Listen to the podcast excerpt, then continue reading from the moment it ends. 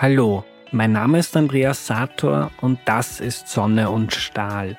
Klimakrise, Artensterben, die Probleme sind bekannt. Hier sind die Lösungen.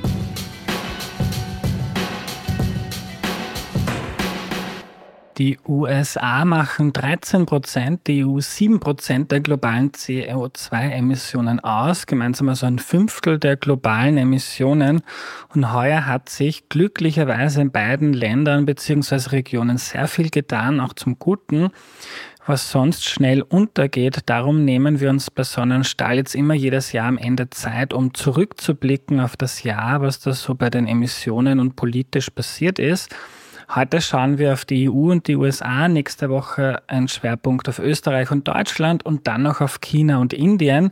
Die machen zusammen nicht 20 Prozent, sondern 40 Prozent der CO2-Emissionen der Welt aus, also doppelt so viel wie die EU und die USA gemeinsam. Und wenn man die vier gemeinsam betrachtet, dann haben wir fast zwei Drittel der globalen Emissionen abgedeckt. Und das ist großteils entscheidend, entscheidend, was dort passiert, wie es mit der Klimakrise weitergeht.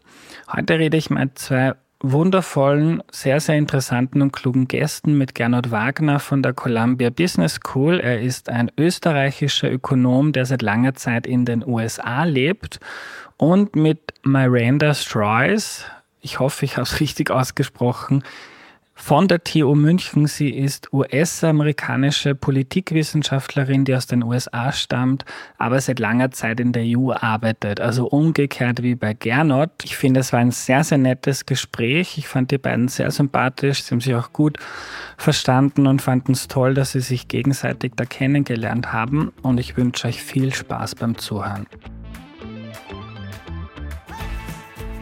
Gernot, wenn es uns wichtig ist, dass wir die Treibhausgase senken in den USA und in der EU, war das ein gutes oder ein schlechtes Jahr heuer?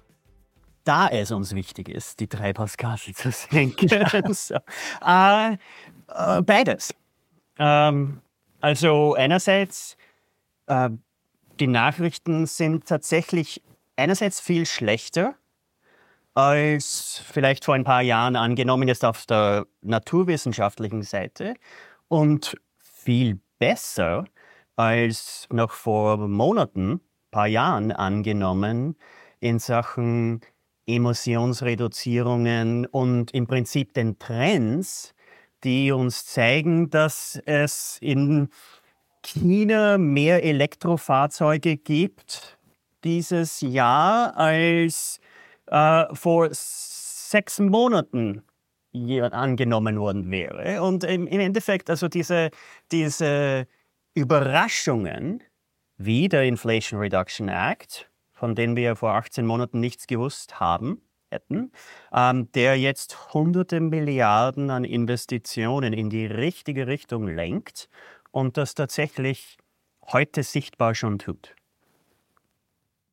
Mhm. Und wenn du sagst naturwissenschaftlich schlechter, meinst du dann, dass man jetzt die Auswirkungen jetzt schon deutlicher spürt, als man das ähm, erwartet hätte? Äh, also genau, also so auf die, äh, eigentlich in Deutschland, Österreich, Mitteleuropa ist es zwei Grad wärmer, nicht nur eineinhalb. Und die Nachricht kam vor ein paar Wochen. Und ähm, so diese Attribution Science, also was wir tatsächlich jetzt direkt auf ähm, Klimawandel zurückführen können, wird natürlich immer besser.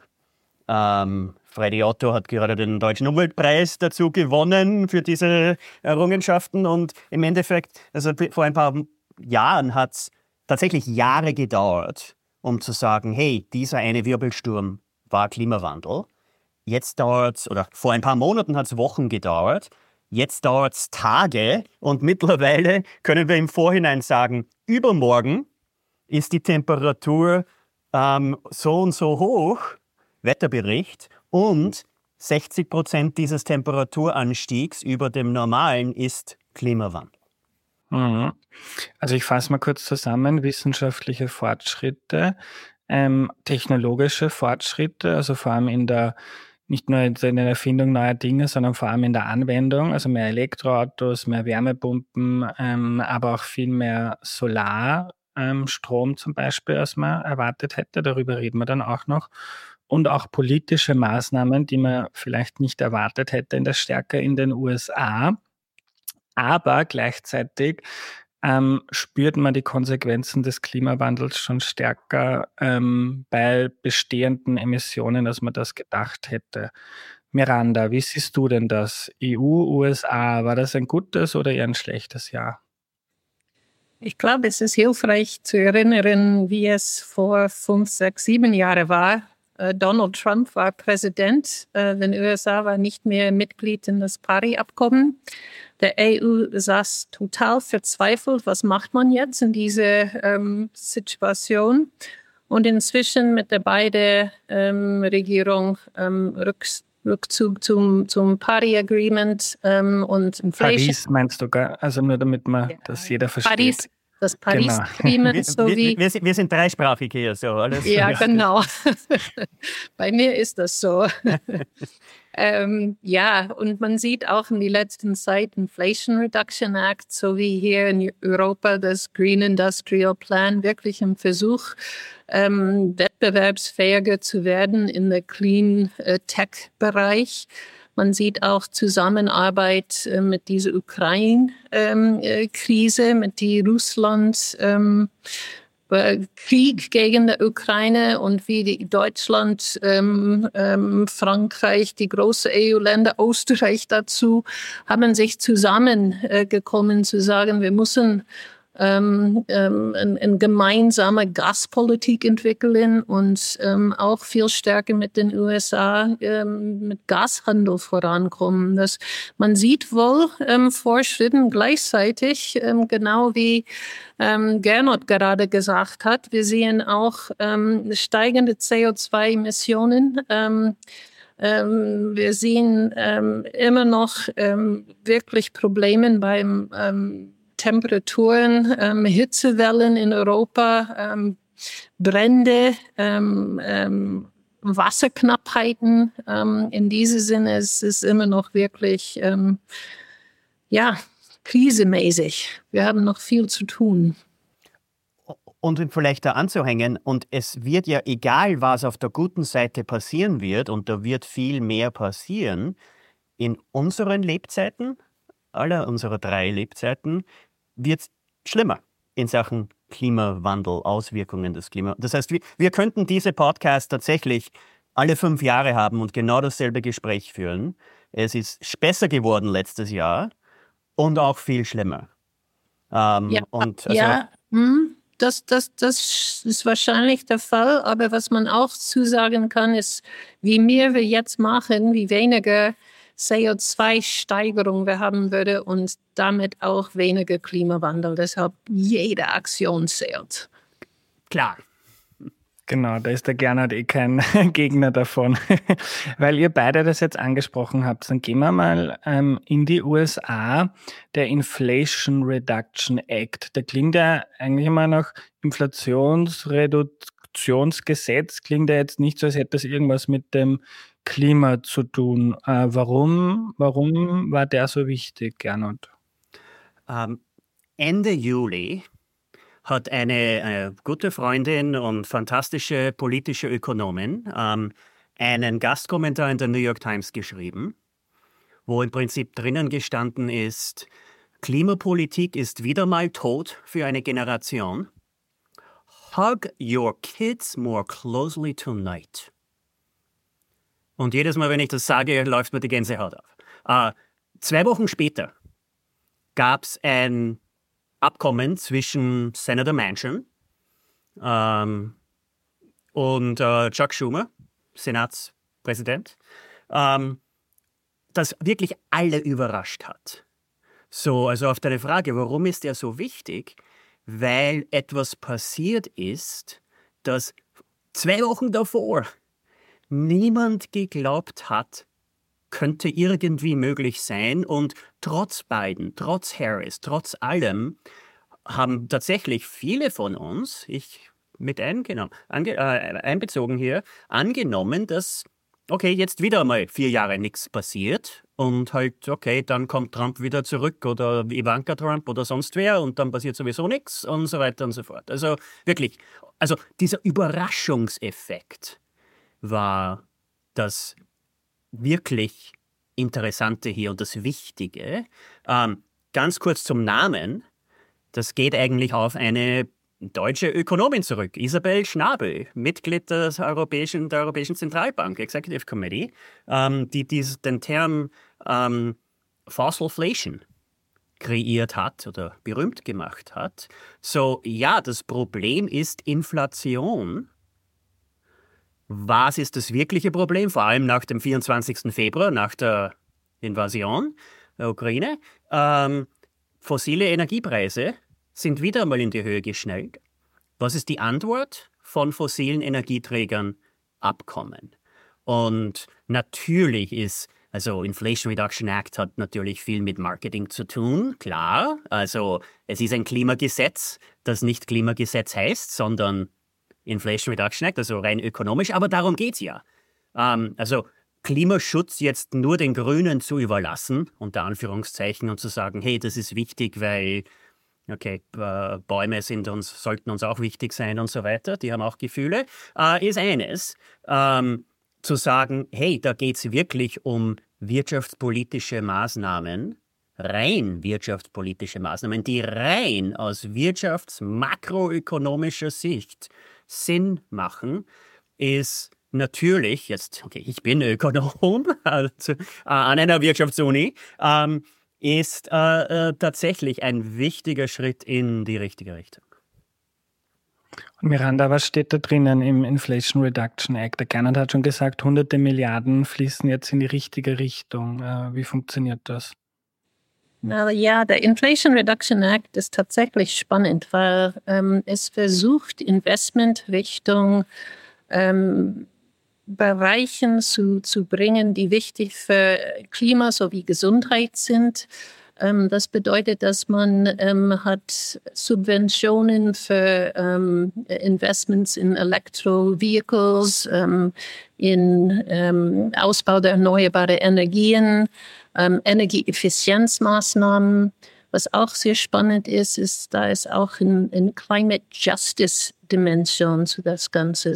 Mit der Erkennung, dass in viele Regionen in den USA, ähm, wo äh, die am meisten schmutzende ähm, Industrien auch äh, Bereiche, Regionen sind, wo man entweder Armut oder ähm, auch ähm, ähm, ja, Rassismus gesehen hat. Und ähm, es ist ein Versuch in diesem Sinne ähm, auch ähm, das Mittelklass, ne, die Mittelschicht sowie der ähm, ähm, weniger Guthabende ähm, ähm, auch ein bessere Lebensstandard anzubieten, in das ähm, der ähm, ja, verschmutzende Industrien auch ein bisschen entfernt werden von, von, von wo die wohnen ähm, oder dass, dass die Energieeffizienz verbessert werden und so weiter. Mhm. Ähm, es ist aber tatsächlich ein Versuch, auch mit China in Konkurrenz zu kommen. Ne? Inflation Reduction Act ist, ist tatsächlich entwickelt geworden, um ähm, äh, Industrien in den USA im Clean Energy Bereich zu stärken, wissend, dass in der letzten Dekade China hat sich ähm, wahnsinnig stark in diesen Bereichen investiert und es in vielen Bereichen auch USA oder Europa voraus. Und ähm, das Was ist für Bereiche Europa. sind das? Was für Bereiche sind das, Miranda? Naja, in der erneuerbaren Energiebereich. China ähm, hat ähm, in ein Jahr Zeit ähm, Capacity-Ausbau in der erneuerbaren Energien gesehen, ähm, was ähm, äh, die meiste der Reste der Welt zusammen ähm, ähm erreicht hat. Ähm, und ähm, inzwischen in, in nahezu jedem Bereich, Wind, Solar, Wasser, ist, ist China voraus, sowie in äh, Elektroauto. Zahl, ne, die, die ähm, Prozentzahl von Elektroautos und ähm, Elektromotors, weil das sind auch, auch ganz viele Elektroscooters inzwischen in China. Ähm, das ist etwas, wo ähm, no, Make America Great Again, was Trump um, ähm, in, in seiner Aussage immer hatte, ist in diesem Sinne auch von beiden übernommen, dass Ähm, den USA muss sich wieder wettbewerbsfähig machen in Bereichen, die Zukunftsbereichen sind. Clean Energy ist Zukunft. Ähm, erneuerbare Energien ist Zukunft. Und wenn man jetzt mit Policies nichts macht, dann ähm, ist der Zukunft verloren und das soll nicht sein. Mhm. Ja, äh, Gernot, nationale Sicherheit. Mal. Sorry, go ahead. Ja. Ähm, da machen wir bitte einen Schnitt. Gernot, erklär uns mal, als jemand, der in Österreich aufgewachsen ist und jetzt schon sehr lange ähm, in den USA wohnt, wie man ja auch an deinem Deutsch erkennt, zum Teil schon. In Österreich haben wir eine grüne Klimaministerin. Ähm, und wenn man jetzt an die USA denkt, da denkt man als gelernter Österreicher an einen fetten SUV, ähm, an ein riesiges Land, wo es kaum Zugverbindungen gibt. Man muss irgendwie für alles in den Flieger steigen. Man muss nicht, aber viele, viele tun es oder es ist halt deutlich schwieriger, fort, sich fortzubewegen. Wie funktioniert denn der Diskurs in den USA? Äh, Gibt es da große quasi Moralpredigten der Politik, es sollte Energie sparen oder man sollte weniger Fleisch essen. Wie funktioniert das in den USA? Okay, so ich bin seit 1998 in Amerika, habe seit, weiß nicht, 15, 18 oder so Jahren die amerikanische Staatsbürgerschaft auch, zusätzlich zur österreichischen. Ich habe noch nie in Amerika gewohnt. Ich wohne in New York. Äh, jetzt wieder äh, wo ich, okay, ich habe keinen Führerschein, ich esse kein Fleisch, ich wohne auf 70 Quadratmeter inmitten der Stadt in einer entkarbonisierten Wohnung und so weiter. Also äh, Amerika ist groß, ist die kurze Antwort. Und natürlich gibt es auch ein Tullnerfeld hier in Amerika. Natürlich gibt es auch äh, ein Niederösterreich, Speckgürtel rund um die große Stadt hier in Amerika. 50 äh, Prozent aller Amerikaner wohnen in diesem Tullnerfeld, in diesem Speckgürtel. Ähm, und ja, die fahren große Autos. Ähm, in New York selbst, ähm, 80 Prozent oder so der New Yorker haben kein Auto und fast über 60 haben keinen Führerschein. Die, die, die stellen sich nicht einmal an, um den Führerschein zu bekommen. Warum auch? Äh, braucht man keines hier. Also mit anderen Worten, ist ungefähr so wie beim Klimawandel ist es besser, schlechter insgesamt. Amerika ist einerseits viel schlechter dargestellt. Okay, ganz konkret, Emissionen pro Person 16 Tonnen ungefähr Schnitt. In Europa sind es 8. Ähm, also klar, ähm, doppelt so schlecht. Ähm, aber okay, meine in New York, jetzt Fliegen nicht mit eingerechnet. Okay, nächste Woche geht es nach Dubai und so weiter.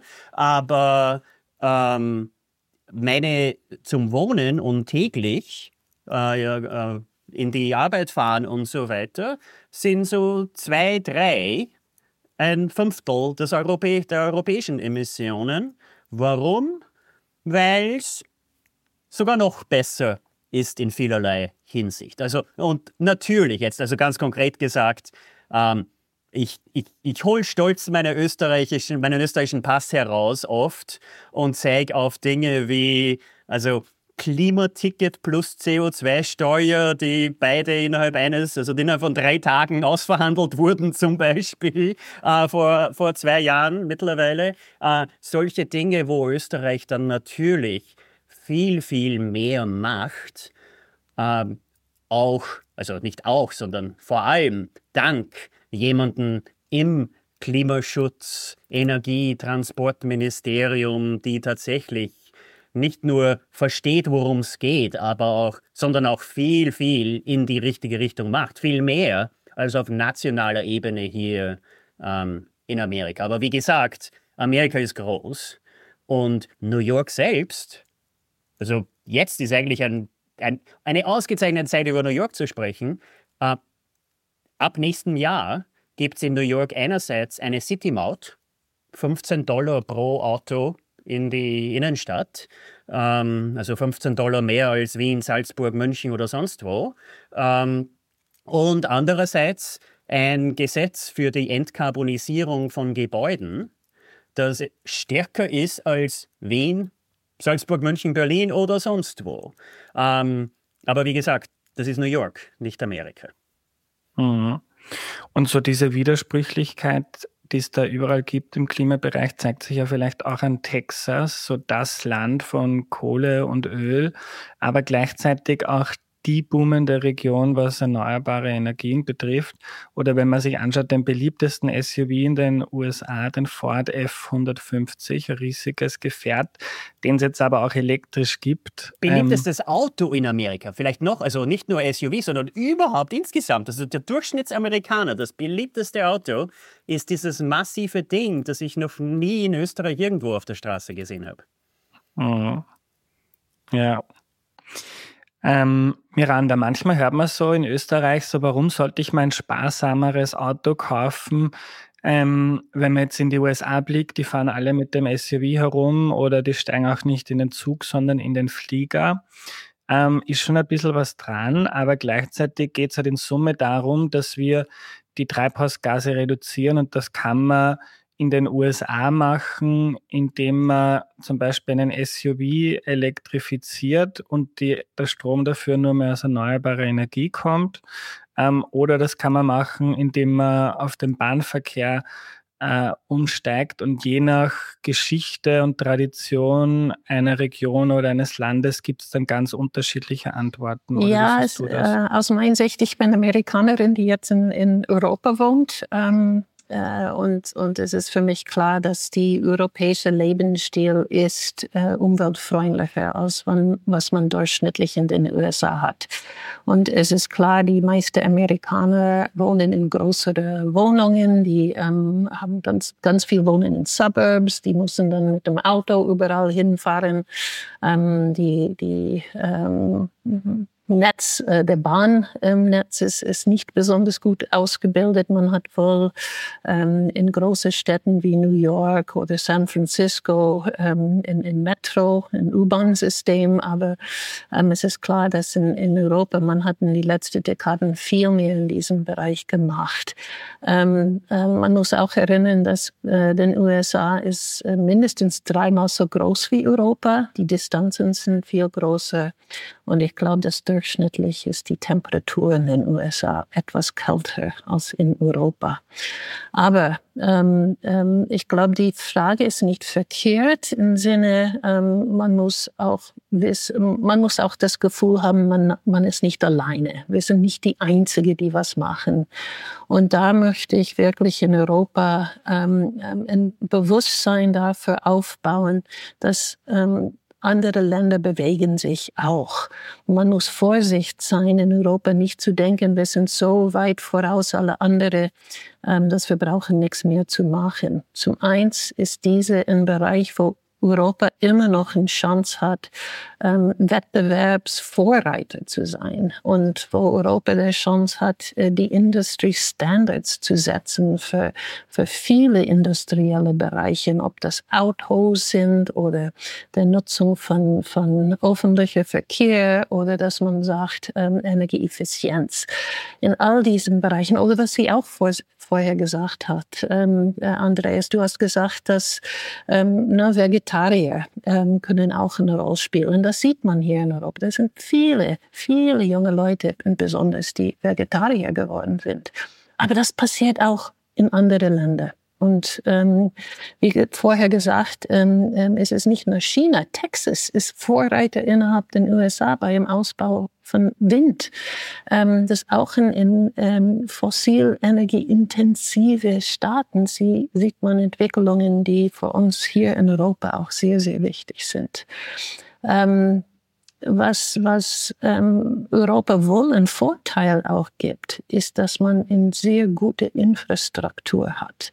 Und wir haben über das Inflation Reduction Act geredet. Wir haben aber noch nicht über das ähm, Infrastructure ähm, Gesetz in den USA. Und das, das, das war auch sehr wichtig, dass auf beide Seiten ähm, Demokraten und Republikaner haben sich geeignet, dass die Infrastruktur in den USA ist so marode, dass wenn man nicht da rein investiert, kann man auch industrielle Fortschritte nicht schaffen und Klimaenergiezielen auch nicht erreichen. Aber wo Europa noch mehr machen muss, ist im Bereich Digitalisierung, weil die Energiewende wird auch nicht erfolgreich sein, ohne dass wir hier viel stärker in diese digitalisierte Zukunft investieren. Aha. Kommen wir gleich zur Digitalisierung. Noch kurz ein paar Worte zur Infrastruktur. Was sind da die großen Baustellen, Miranda, in den USA? Wo wird da jetzt ähm, investiert? Die Investments sind ähm, ähm, in vielen Bereichen. Es ist ähm, die Neuaufbau von Brücken, ähm, rote Straßen bis zu Investments in den Ausbau von Schienen, ähm, von, von Grid-Infrastruktur, was man braucht für die erneuerbare Energien, weil man braucht Hochspannungsnetze, ja, ein Stromnetz, Stromnetz. genau. Ähm, ja. ähm, es ist ja. ähm, ähm in Bereichen ähm, äh, der Infrastruktur auch im Digitalisierungsbereich. In all diese Bereichen investiert äh, ähm, oder der Ziel ist, dass, dass man mehr Investment ähm, durch diesen Gesetz gewinnt. Und das war von Republikanern so wie oder Demokraten so wie Republikaner ähm, akzeptiert. Deshalb ist diese ein Bereich, ähm, wo ich glaube, auch in der Fall des Biden in der nächsten Präsidentswahl nicht gewinnen wird, dass diese wird sich nicht so schnell ändern. Das ist wichtig. Mhm. Mhm. Gerne, bitte, kannst ja, gerne anschließen. Und, und, vielleicht um Zahlen dazu zu nehmen, so, es geht ja um zwei Billionen ähm, äh, Dollar hier innerhalb der nächsten zehn Jahre. Ähm, und also ja, eine Billion hier, eine Billion da und, und äh, früher, später, also das ist wirklich Geld. Ähm, und die Investitionen, die die, ähm, also die Regierung, Federal Investments hier, sind ja nur der erste Anfang. Das ist ja auch dann dazu zuzusetzen. Also ja, einerseits fantastisch, hunderte Milliarden an staatlicher Hilfe. Okay, diese hunderten Milliarden ähm, äh, führen zu privaten Investitionen auch wieder von Billionen in die richtige Richtung. Also am Ende, ja, dieser Wettlauf äh, besteht und dieser Wettlauf, wie Miranda angesprochen hat zuvor, also in die neue technologische Zukunft plus minus Digitalisierung und so weiter, aber rein jetzt die Umwelttechnologien, ähm, also fossile Brennträger sind Commodities. Die sind halt, die fluktuieren im Preis immer. Für die Erneuerbaren, Sonne, Wind, äh, Wärmepumpen, Induktionsherde, es kann ja nur billiger und besser werden. Die können ja nicht schlechter werden. Wir verlernen ja nicht, wie man eine Solaranlage installiert oder baut. Äh, wir werden besser. Wir machen schneller, wir machen es billiger. Und jetzt ohne da ein, ein einziges Unternehmen hier jetzt zu nennen, aber solange IKEA, also sobald IKEA ähm, 60 Euro Induktionsplatten verkauft und IKEA Schweiz mittlerweile Solaranlagen und Wärmepumpen verkauft, also du gehst zum Ikea und kommst mit einer Wärmepumpe nach Hause. also viel Glück, versuch das mit einem Gasherd oder mit einer äh, Gasheizung. Geht natürlich nicht, aus gutem Grund. Diese Dinge explodieren. Wärmepumpen tun das nicht. Aha. Und Gernot war heuer so ein Punkt, wo quasi Klimaschutz wirtschaftlich Mainstream geworden ist, weil es einfach also wir werden da irgendwie die Kehrtwende ja nicht mehr schaffen mit Idealismus und ähm, Verhaltensänderungen, sondern für viele Firmen äh, und Haushalte muss sich einfach lohnen, der Umstieg, dann macht man es auch. Da kann die Politik natürlich Rahmenbedingungen setzen, tut sie auch, noch ein bisschen wenig, aber doch. Ähm, aber am Ende des Tages muss sich's auszahlen und sehr viele dieser Technologien, ob E-Autos, Wärmepumpen, ähm, Induktionsherde oder erneuerbare Energie, Solar, Windstrom, die zahlen sich mittlerweile einfach aus. Ah, ja, und also die Veränderungen sind ja fantastisch. Also, okay, persönliches Beispiel, aber vor vier Jahren, viereinhalb Jahren, haben wir für unsere 70 Quadratmeter, 200 Jahre altes Gebäude, 100.000 Dollar ausgegeben, um dieses Ding zu entkarbonisieren.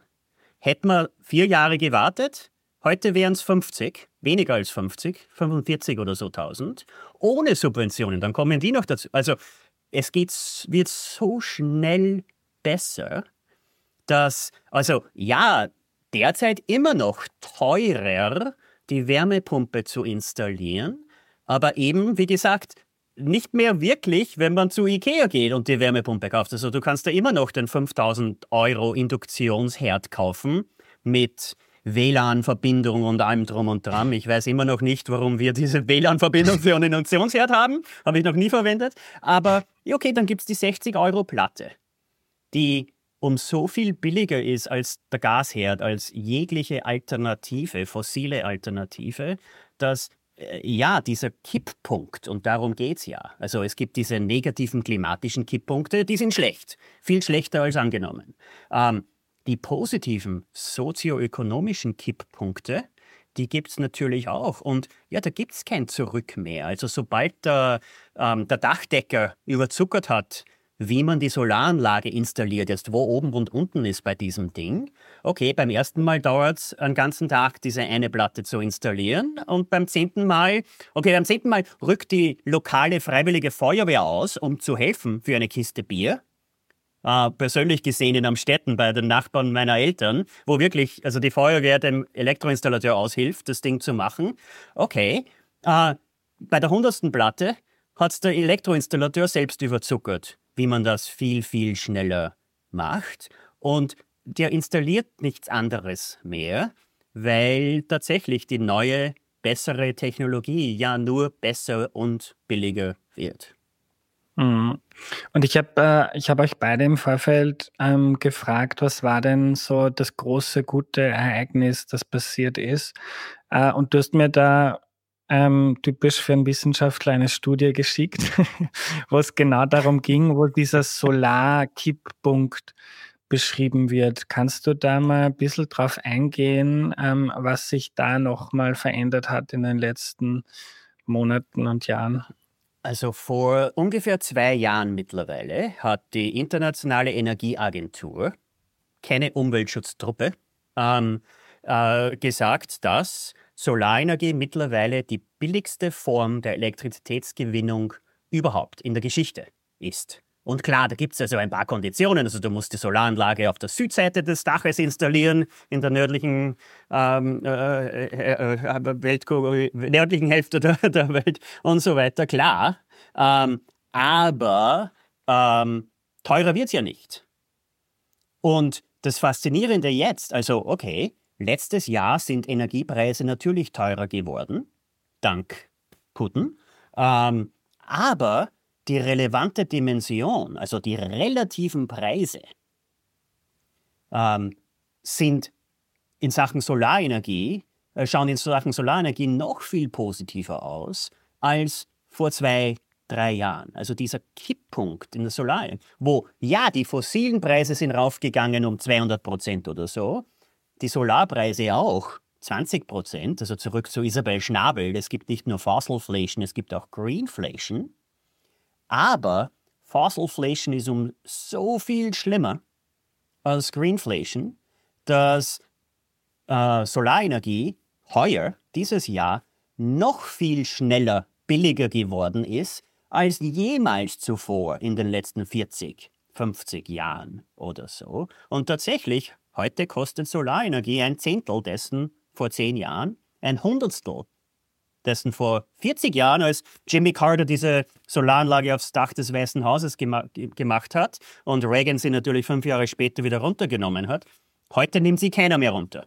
Es ist die billigste Form der Elektrizitätsgewinnung und es wird immer noch viel schneller billiger. Also wenn man es runterbrechen möchte, vor 15 Jahren ähm, hat nur ein Idealist mit Birkenstock, ähm, Schlapfen sich die PV-Anlage aufs Dach gebaut. Heute der hat das Geld er nicht, weil die Schlapfen zu viel gekostet haben und er sowieso kein Geld hat, ähm, sondern das waren im Prinzip die so konservativen Tullnerfelder irgendwo draußen im, im Niederösterreich Amerikas, also so in den in Suburbia halt. Ähm, äh, die die haben es die gebaut, mit übrigens mit Subventionen in Kalifornien zum Beispiel, dank dem anderen Austroamerikaner, der ist mit ein paar mehr Steroiden im Koffer nach Amerika gekommen. Ähm, äh, also diese Subventionen, von denen natürlich nur die Reichen, relativ Reichen, ähm, also Anspruch nehmen konnten. Warum? Weil es hat viel gekostet. Es hat zehnmal so viel gekostet wie heute. Und heute ist es, okay, egal, also Studentenwohnung. Du, du gehst zum Ikea, kaufst du das, die billigste Platte, um äh, Wasser zu kochen. Das ist, die, das ist der Induktionsherd. Solaranlagen genau dasselbe. Und wenn du den Kipppunkt beschreibst, dann wird das jetzt heißen, also wenn ich jetzt, keine Ahnung, ein Anwalt der fossilen Industrie bin, dann wäre es sehr, sehr mühsam, äh, das aufzuhalten, dass immer mehr Energie durch ähm, die Sonne gewonnen wird. Weil selbst wenn wir nichts mehr machen, ähm, das Ding ist am Laufen und ist eigentlich nicht mehr aufzuhalten. Heißt nicht, dass das alleine jetzt uns die Klimaziele schafft, aber es ist mal ein wichtiger Teil. Hier ist es, okay, äh, zwei, Beisp zwei ganz kurze Beispiele. So erstens, der Anwalt der fossilen Energie ist ja 65 oder 70. Es, gibt, es wird ja kein 25-, 30-Jähriger mehr Anwalt für diese altmodische Technologie. Ähm, so, das ist ein Kipppunkt denen laufen, laufen ja die Leute davon oder gehen aus und, oder sterben weg im Prinzip. So, das ist eines. Das zweite, okay, klar, eigentlich, okay, erster Tag der COP, der UN-Verhandlungen in Dubai, ähm, Saudi-Arabien, OPEC, also in Wien eigentlich, entschieden eine Million Barrel weniger pro Tag an Ölförderung, um im Prinzip, teils, teils, im Prinzip den Klimaschützern da drüben im anderen arabischen Land zu zeigen, wer tatsächlich die Macht hat. Wie haben Ölmärkte reagiert, als OPEC diesen Schritt gesetzt hat? Gar nicht.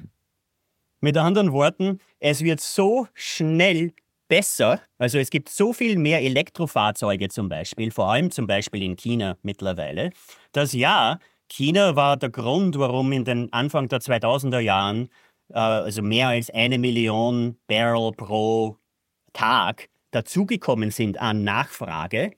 Mittlerweile ist China die treibende Wirtschaftskraft hier, um von Öl wieder abzukommen. Das heißt, egal wie viele Anwälte, Rechtsanwälte du da anstellst, ähm, es gibt einfach nicht, es, es gibt kein Argument hier. Ähm, und übrigens sind alle diese Rechtsanwälte sowieso mit Signa jetzt beschäftigt. Also, also die fossile Industrie ja, hat wenn wirklich ich kurz reingehen darf, wenn wir zurück zu diesen Gesetzen hinschauen, in den USA hat jetzt das Ziel 2035 80 Prozent das Strom aus erneuerbaren Energien zu schaffen. Und in, ähm, in Deutschland nebenan ist das Ziel bis 2030 äh, so 80 Prozent zu schaffen. Und das sind Städten, die versuchen noch früher ähm, klimaneutral zu werden, was man nicht schafft ohne der erneuerbaren Energien. Und es ist genau, was, was Gernot gerade gesagt hat. Ähm, im Moment würde man verrückt sein, in etwas anderes als der erneuerbaren Energien zu investieren, weil es ist so viel teurer. Miranda, du hast auch noch, ähm, ich habe dir ja noch gefragt im Vorfeld, was ist denn schlecht gelaufen 2023, damit wir nicht nur auf die schönen, tollen Dinge schauen, auf die wir eh oft zu wenig schauen in den Medien, aber trotzdem, du hast geschrieben, Dysfunktionalität in der US-Politik, teilweise auch in der EU ähm, Skepsis in der EU gegenüber den USA und ein möglicher Vertrauensverlust von Drittländern. Kannst du uns da ein bisschen beschreiben, was da schief läuft? Leider ist es so, dass nicht alles so positiv läuft. Ähm, da ist natürlich ähm, viel Unsicherheit, was in den USA in der Zukunft zu erwarten ist. Wir haben ähm, in der Vergangenheit einen Präsidentin Obama gehabt, die ziemlich klimafreundlich war. Äh, dann Trump, der den USA aus dem Paris-Abkommen herausgezogen hat. Äh, dann kommt Biden, ähm, US ist wieder da rein und es ist unsicher, was in, in die nächsten Zeit passieren wird. Und da ist natürlich ähm, Unsicherheit. Da gab auch Unsicherheit in Europa mit dieser Inflation Reduction Act in den USA, weil es war nicht nur Subventionen für gute ähm, Investments in, im Klimabereich, es ist auch äh, Protektionismus und ähm, der, der große Angst hier in Europa, dass den USA würde äh, versuchen, äh, nicht nur die chinesische Industrien, aber auch die europäische aus dem US-Markt zu schließen. Inzwischen haben wir wohl Verhandlungen ähm, geschafft und ähm, ähm, es, ist, äh, es sieht ein bisschen besser aus als, als vor ein Jahr Zeit, aber da sind noch viele offene Fragen, wie ähm, die entwickelnden Entwicklungen in die Gesetzen in, in den USA sowie hier in Europa miteinander abstimmen würde. Ähm, Europa äh, versucht ein Carbon Adjustment Border Mechanismen äh, einzurichten. Ähm, das würde bedeuten, dass ähm, äh, ja, Materialien, äh, Produkten, die importiert werden von, von außen, ähm, müssen eigentlich so wie ein Steuer bezahlen äh, auf die Emissionen, was im Ausland ähm, ähm, äh, gesetzt oder gemacht werden. Und gleichzeitig in den USA hat man ähm, mit dem Inflation Reduction Act ähm, ähm äh, versuchen, ähm, die amerikanische Industrie den Vorteil zu geben, in das äh, ungefähr eine Hälfte von ähm, alle Teilen von einem Produkt in den USA ähm, ähm, gemacht werden muss. Und dann ist die Frage, ob die EU ähm, mit seinen Border Adjustment Mechanismen und den USA mit diesem Inflation Reduction Act miteinander eigentlich gut verhandeln können oder nicht. Ähm, und, und diese Gespräche, ähm, die kommen ein bisschen voran, aber es ist ähm, mühsam und, und nicht so einfach. Und dann gibt es die Frage, wie der Rest der Welt darauf reagiert. Die sehen den USA und Europa langsam bewegend Richtung was ein Climate Club heißt. Ähm, und dann ist die Frage, ähm, ob die anderen Länder dann sagen, na ja, ähm, wir würden ähm, den USA und Europa gegenüber auch protektionistische Mechanismen einrichten. Das, was wirklich wichtig wird in die nächste Zeit, ist, dass wir international auf neue ähm, globale Verhandlungsabkommen uns ähm, fokussieren, aber nicht nur ähm, ähm Handelsabkommen, die müssen nachhaltige Handelsabkommen sein. Die müssen äh, Abkommen sein, die ähm, das Klimaproblematik, die Biodiversitätverlust, die ganze Frage von ähm, Übernutzung von Ressourcen ähm, eingehen. Und das wird uns noch ein Weile beschäftigen. Du, und der Grenzausgleich, die Idee ist ja prinzipiell gut. Also jetzt zum Beispiel die Föst ähm, ist der größte Emittent von Treibhausgasen in Österreich und die zahlen für einen Teil ihrer Emissionen äh, um die 90 Euro ähm, für die Zertifikate für das CO2.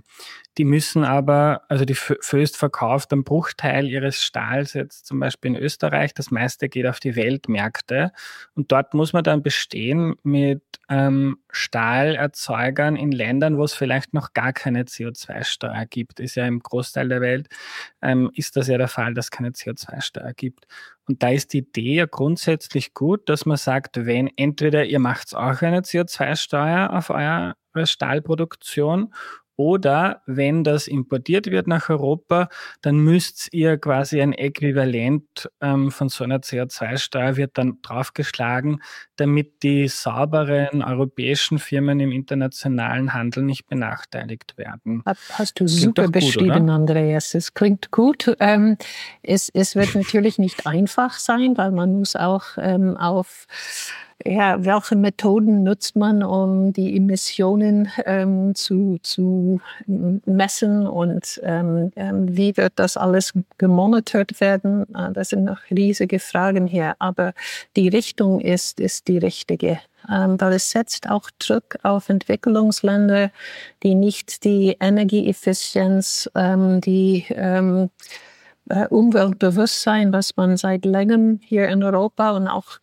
eigentlich in den USA hat. Ähm, und, und da muss man, wenn die Industrie in China oder in Indien oder in, in Nigeria oder Südafrika sich auch nicht viel stärker in diese Richtung bewegt, dann schaffen wir es auch nicht mit der CO2-Problematik.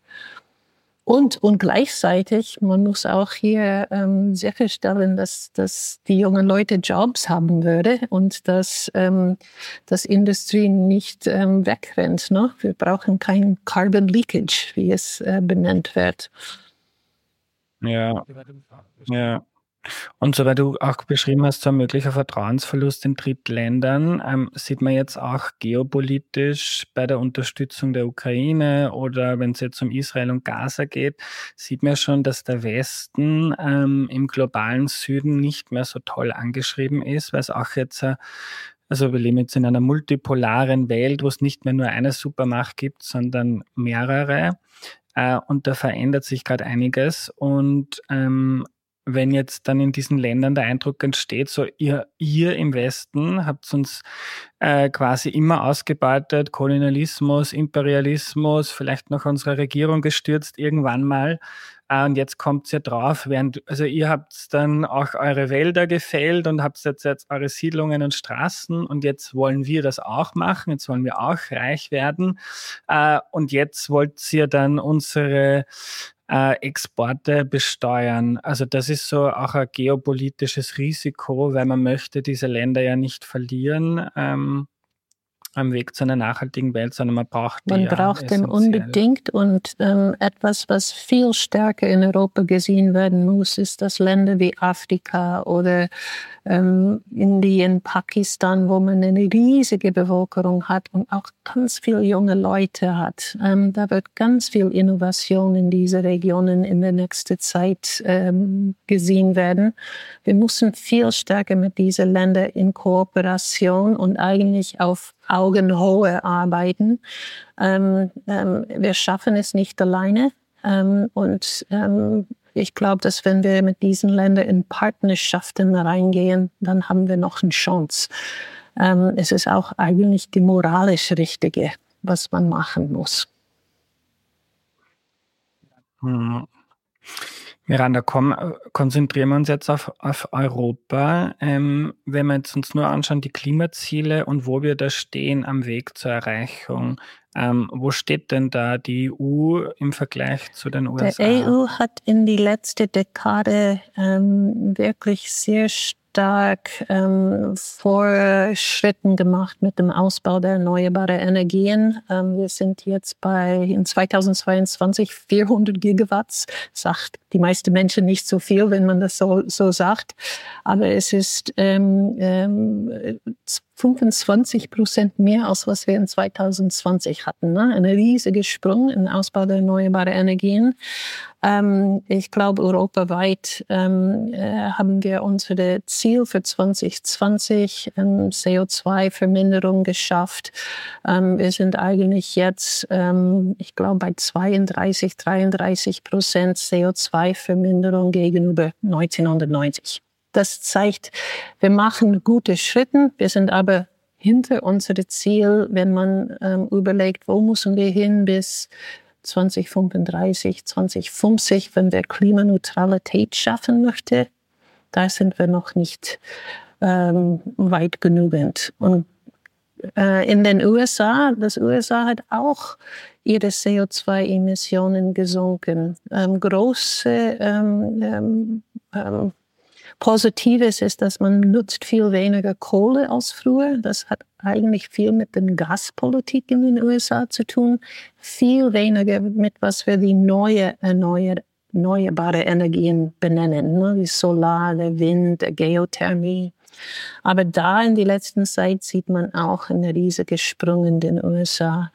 Und ich glaube, dass in den USA ist jetzt so ungefähr ein Fünftel der ähm, Strom aus erneuerbaren Energien. Ähm, ähm, beide, beide Regionen haben noch viel zu tun. Ähm, ähm, aber man sieht in die letzten ein, zwei, drei Jahren wirklich starke ähm, Vorsprünge. was aber gesagt werden muss, ist es immer noch schnell, nicht schnell genug. Noch viel mehr muss gemacht werden, um weg von den fossilen Energien und ähm, die Subventionen von fossilen Energien muss eigentlich schon jetzt ähm, geändert werden. Und wir müssen viel schneller entschieden für einen Ausstieg aus dem Kohle.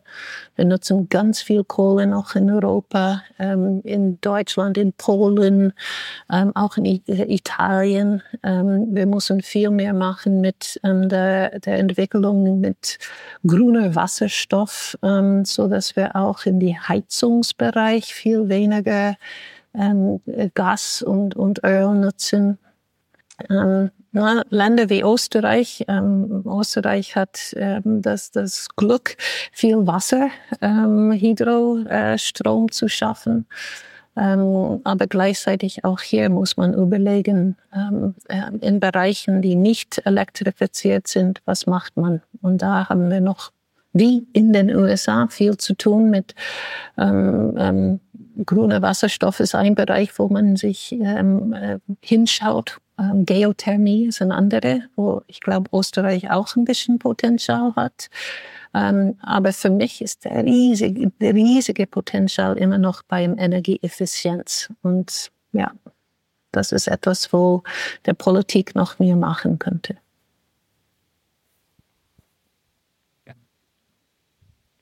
Gernot, bitte. Ja, so Stichwort Politik äh, und vielleicht Stichwort Politik und Österreich. Äh, so, ja, Land der Berge, Land am Strome, also historisch gesehen, natürlich nicht aus Klimagründen, sondern einfach, weil wir halt viel Wasserkraft haben.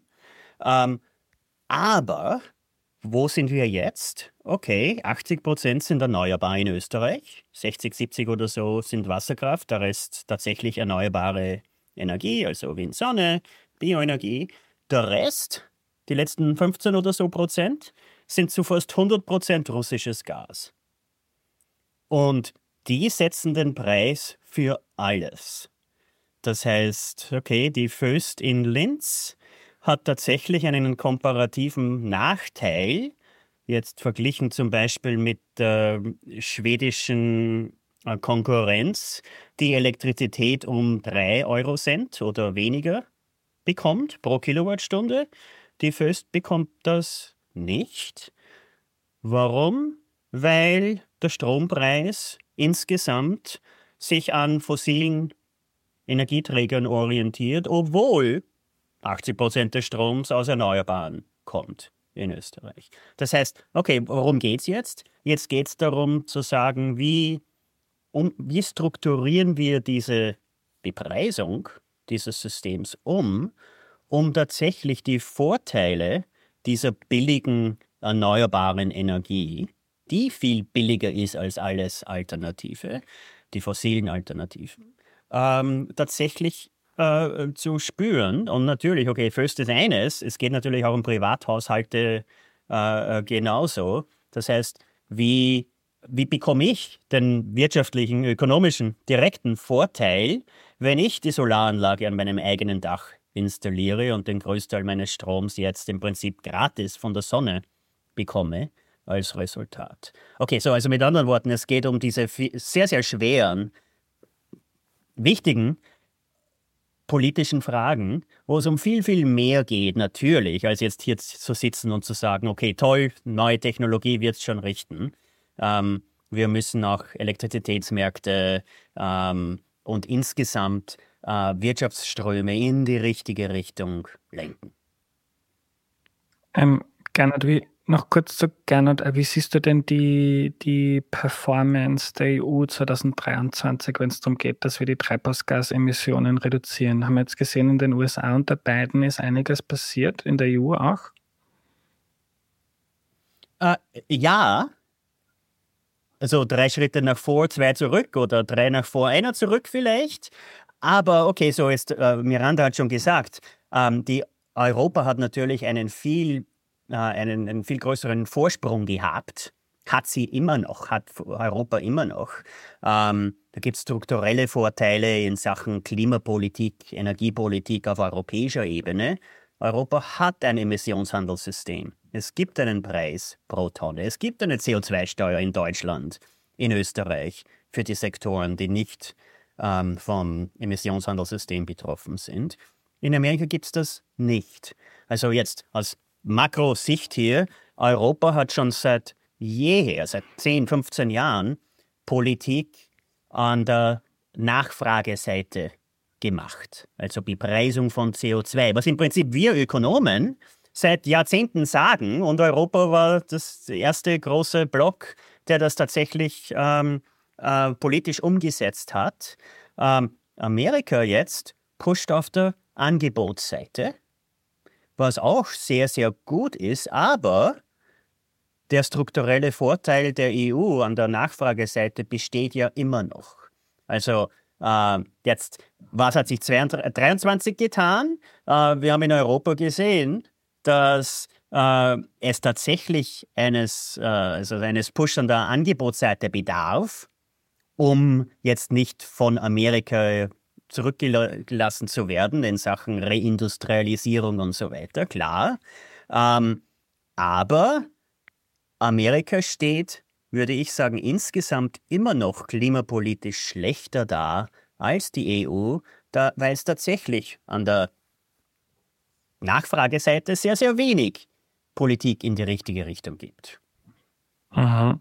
Und Nachfrageseite würde heißen Steuer, Angebotsseite würde zum Beispiel heißen Förderung.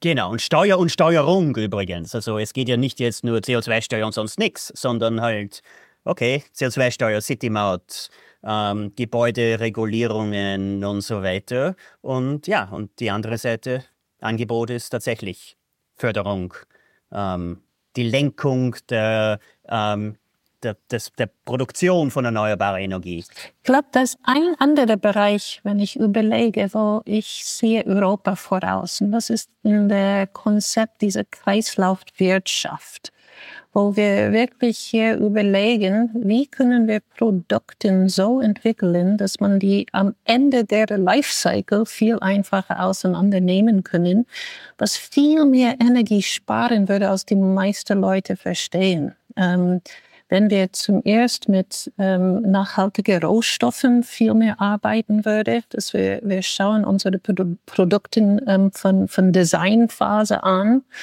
ähm, versuchen viel weniger ähm, ähm, Einwegprodukten zu nutzen ähm, und viel mehr ähm, zu überlegen, wie kann man ein Auto, wie kann man ein Computer, wie kann man ein Handy so bauen, dass man es viel einfacher auseinandernehmen kann, so dass die kritische Mineralien, was darin sind, so wie der Stahl, so wie der Glas vielleicht wieder benutzt werden kann, statt äh, entweder ähm, verbrannt für Energiewert, was nicht total schlecht ist, aber es ist nicht die be beste Nutzung.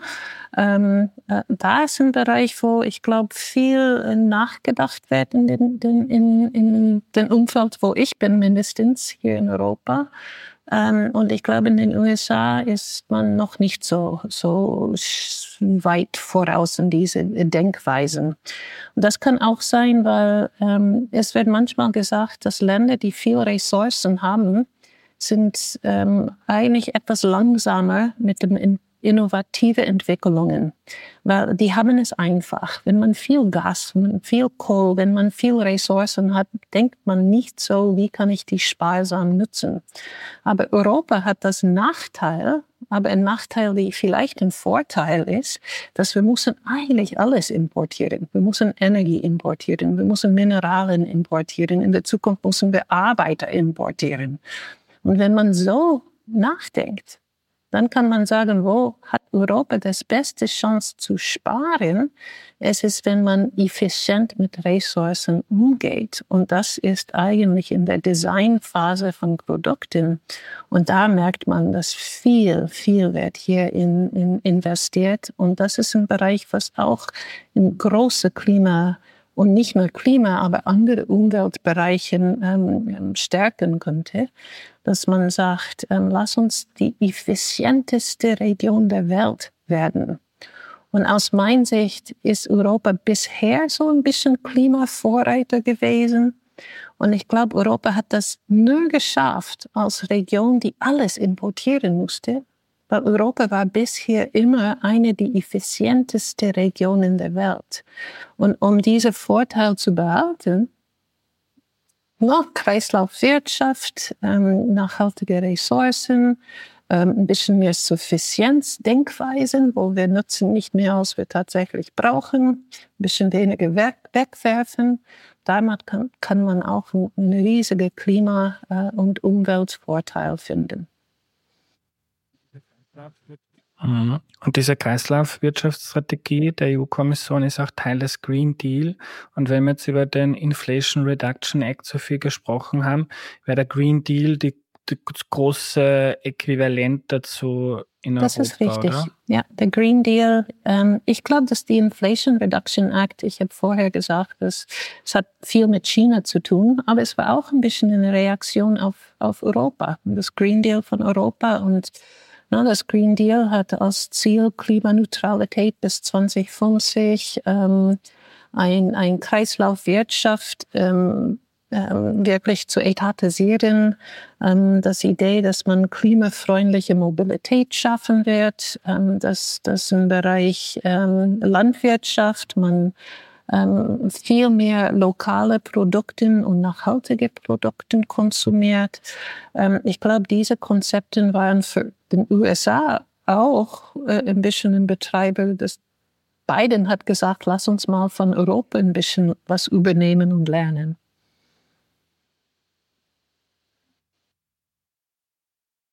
Und da hat sich heuer auch einiges getan. Also die Emissionsreduktionsziele in dem Green Deal sind ähm, angehoben worden. Der Emissionshandel soll auch auf andere Sektoren ausgedehnt werden, nicht mehr nur Energie und Industrie und Flugverkehr, sondern in ein paar Jahren auch fürs Heizen von Gebäuden, auch für den Verkehr. Ähm, Flugschiffsverkehr äh, wird stärker reguliert. Also da hat sich auch heuer einiges ähm, getan, auch wenn es noch immer zu wenig ist, um, um auf Kurs zu den Klimazielen zu sein. Vielleicht noch zu wenig, aber es geht in die richtige Richtung. Und ich glaube, wir brauchen manchmal auch ein bisschen Positives. Ne? Ähm, äh, das, die Probleme sind riesig, aber wir bewegen uns und wir müssen nicht ähm, das Ziel verlieren, ähm, und denken, na ja, alle anderen machen nichts. Ähm, wir bewegen und andere bewegen auch. Ja. Ja. Ähm, apropos positiv denken, ähm, es ist der 1. Dezember heute, wenn wir aufnehmen. Denkt man mal kurz ans Christkind oder an den Weihnachtsmann, wenn ich da mit Amerikanern spreche. Ähm, was wäre denn so euer Wunsch für das nächste Jahr? Was ist etwas, was noch äh, zu wenig angegriffen wird? Was wäre so quasi das große nächste Ding, was ihr euch wünschen würdet? Gernot, magst du anfangen? Ähm, Okay, ich, äh, ich, ich kenne die deutschen Namen davon leider nicht, aber die Umsetzung zweier europäischer ähm, Vorschläge, Gesetzesvorschläge, der Net Zero ähm, uh, Industry Act und uh, Critical, uh, Critical Minerals, Materials Act, ähm, wo es tatsächlich um eine direkte Antwort auf Amerika geht, auf den Inflations, Inflation Reduction Act, ähm, die viel weiter gehen als jetzt der Green New Deal und andere Dinge, wo es wirklich jetzt darum geht zu sagen, die Reindustrialisierung Europas, die grüne Reindustrialisierung Europas muss vorangetrieben werden ähm, als direkte Antwort auf, ähm, auf Amerika. Ähm, und ja, da kann sich sehr, sehr viel tun auf europäischer Ebene in Europa. Ähm, und äh, ja, Miranda hat das äh, mehrmals mittlerweile angesprochen. Da gibt es tatsächlich diese strukturellen Vorteile in Europa, ähm, wo rein äh, also die Kapazität, solche Gesetze vorzuschlagen, durchzubringen und so weiter, vor allem in einem Jahr, wo in Amerika wirklich nichts passieren wird, durch die Präsidentenwahl, ähm, wo Europa sehr, sehr viel Chance hat, im Prinzip also nachzuziehen jetzt in Sachen Inflations, äh, Inflation Reduction Act und noch viel mehr in die Wege zu lenken. Miranda, dein Wunsch ans Ähm, ich würde sagen, wir sind jetzt eigentlich äh, gleichzeitig bei der COP 28 Verhandlungen. Und mein Wunsch wäre, dass den USA und Europa sich zusammen ähm, diese Vorreiterrolle äh, zu sich ziehen und entscheiden für einen Ausstieg aus den fossilen Energien, sag mal bis 2040 oder sowas. Ähm, und das ähm, in Partnerschaft, ähm, in transatlantische Partnerschaft für ähm, die Zukunft geschafft wird. Und diese Partnerschaft soll sich zuerst viel stärker auf ähm, ähm, was man die Hard-to-Abate-Sektoren benennt, Stahl, Zement, ähm, ähm, ähm, Petrochemicals, Bereichen, wo man wirklich viel Energie nutzt, dass man sagt, wir müssen jetzt diese Bereiche angehen. Und zum Zweiten, dass man sagt, ja, ähm, wir müssen eigentlich ähm, statt protektionistisch gegenübereinander ähm, wirklich kooperativ und äh, miteinander ähm, voneinander auch lernen, wie schaffen wir ähm, äh, klimaneutrale Städten, wie können wir ähm, unsere ähm, Gebäudestandards ähm, so äh, aufbauen, dass man eigentlich miteinander viel stärker zusammenarbeiten kann, ähm, dass die energieeffizienter werden, dass, dass ähm, wir die Demokratien als die Modelle für die Zukunft sehen. Und ähm, da müssen wir wirklich viel weniger auf die Attack und mehr auf die Zusammenarbeit uns fokussieren. Liebe Miranda, lieber Gernot, vielen Dank für eure Zeit. Wir danken dich. Herzlichen Dank.